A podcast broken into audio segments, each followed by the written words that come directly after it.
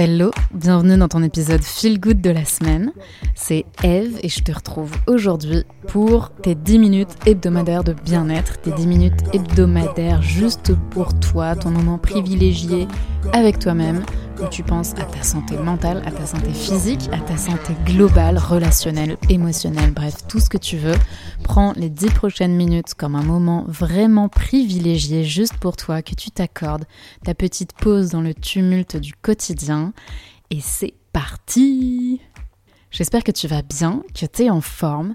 Aujourd'hui, je vais te parler d'un livre qui a réellement changé ma façon de me connaître et ma façon d'analyser un petit peu toutes les situations de ma vie.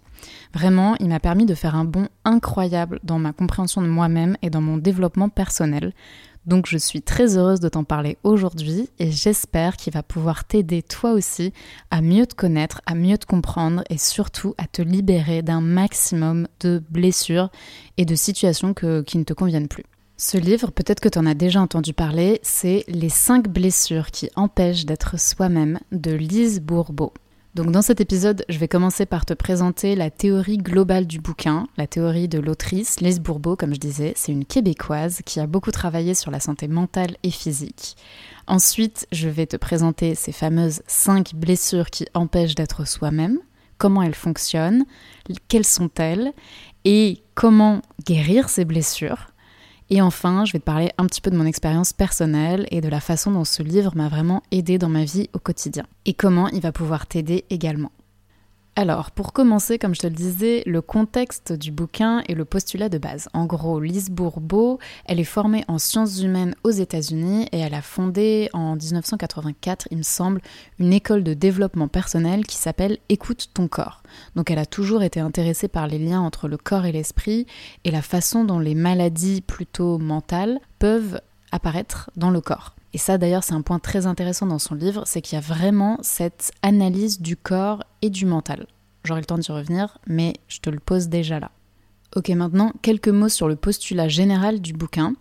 En gros, Lise Bourbeau part du principe que chaque être humain a en lui cinq blessures et que on va vivre un trauma dans notre enfance qui va venir activer en particulier une voire deux blessures que donc on aurait tous les cinq blessures, mais qu'il y en a une ou deux qui vont être vraiment très saillantes et qui vont être un petit peu nos, nos triggers, euh, les choses qui nous touchent le plus tout au long de notre vie et qui du coup vont déterminer notre personnalité, notre comportement parce que on va voir ensuite que toute notre façon de nous comporter et de penser s'organise autour de cette blessure qui est particulièrement douloureuse pour nous.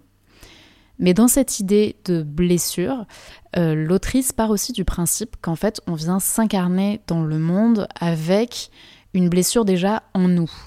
Un petit peu comme si c'était notre âme qui l'a portée et que donc dans notre enfance on va vivre un trauma, mais finalement peu importe quelle est vraiment la situation de ce trauma, parce que il va venir réveiller cette blessure qu'on porte déjà.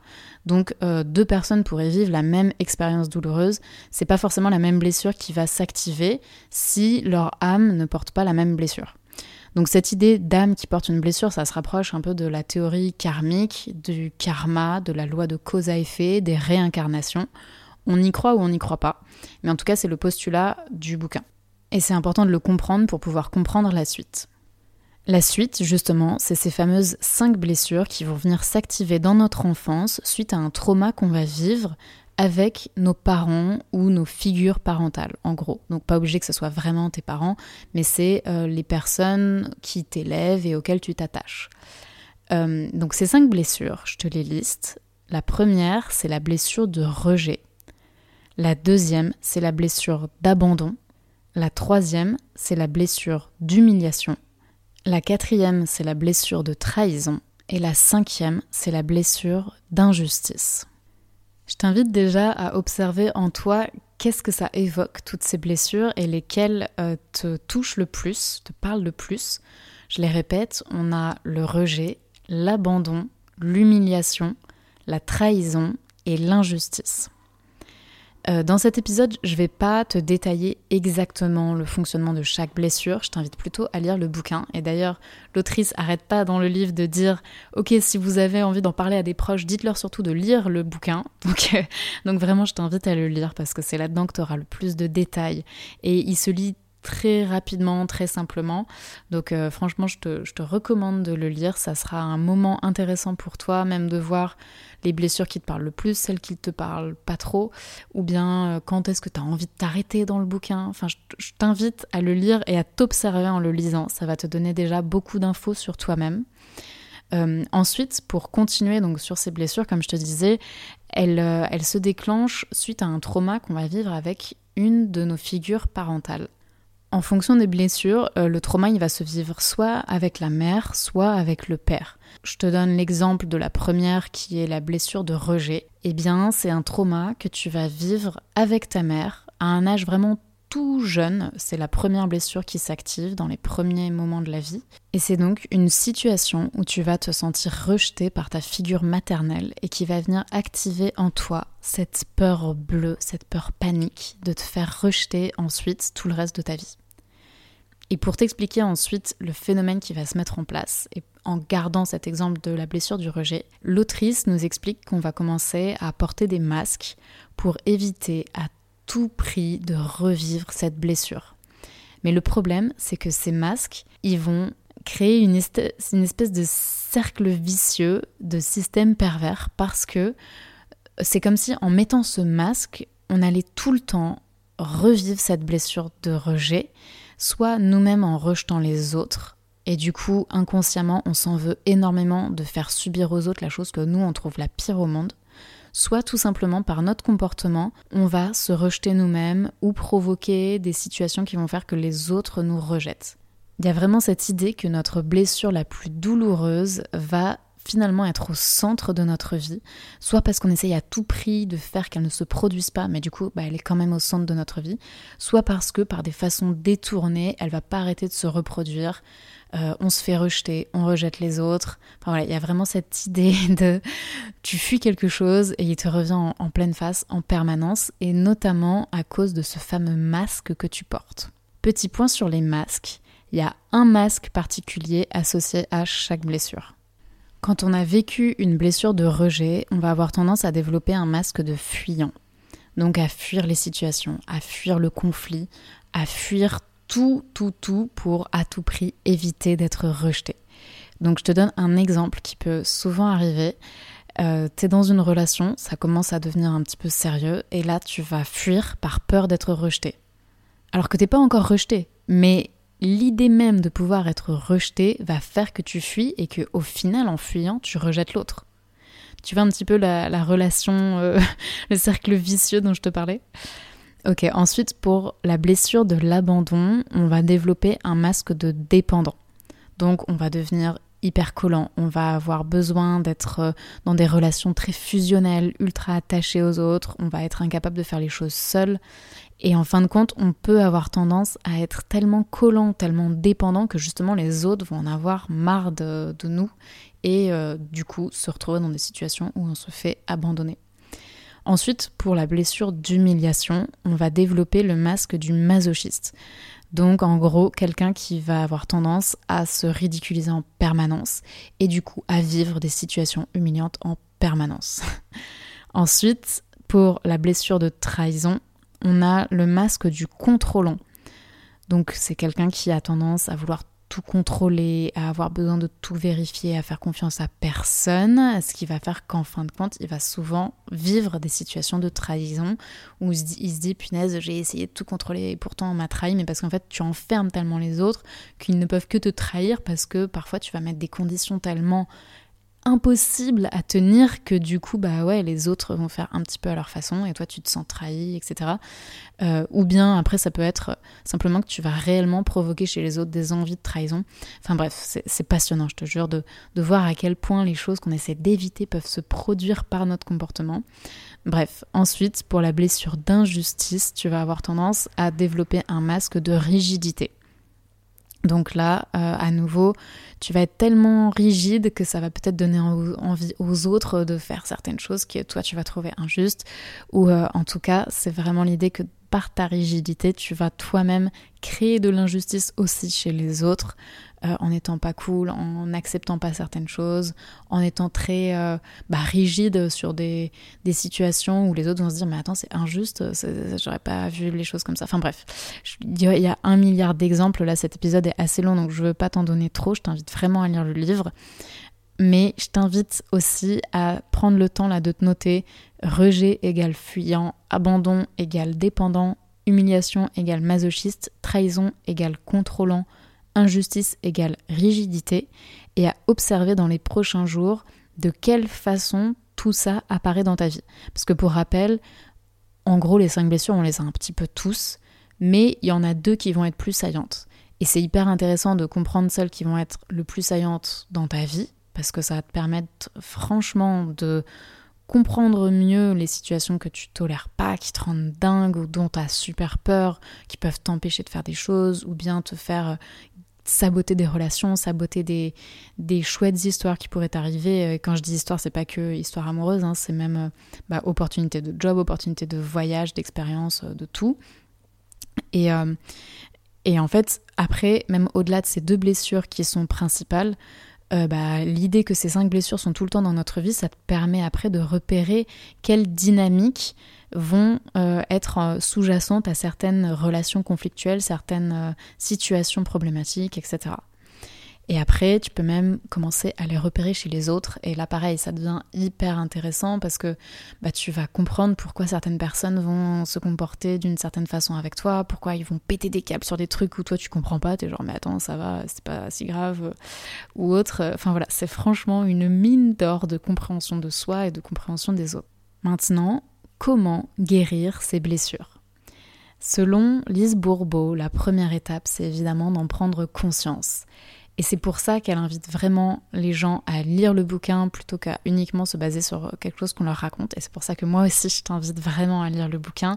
C'est parce que en ayant toutes les descriptions, tous les petits détails, tu vas pouvoir prendre conscience de tes propres blessures.